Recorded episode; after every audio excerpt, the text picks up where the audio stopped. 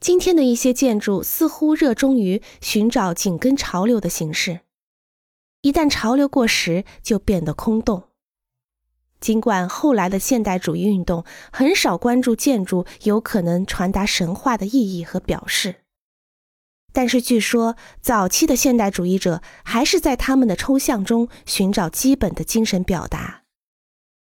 那些在新的建筑中几乎找不到神话内容的使用者和客户。发现不再需要建筑师，这是真的吗？由功能、结构和理论决定的建筑，只是留下一张白纸，而不是一个故事。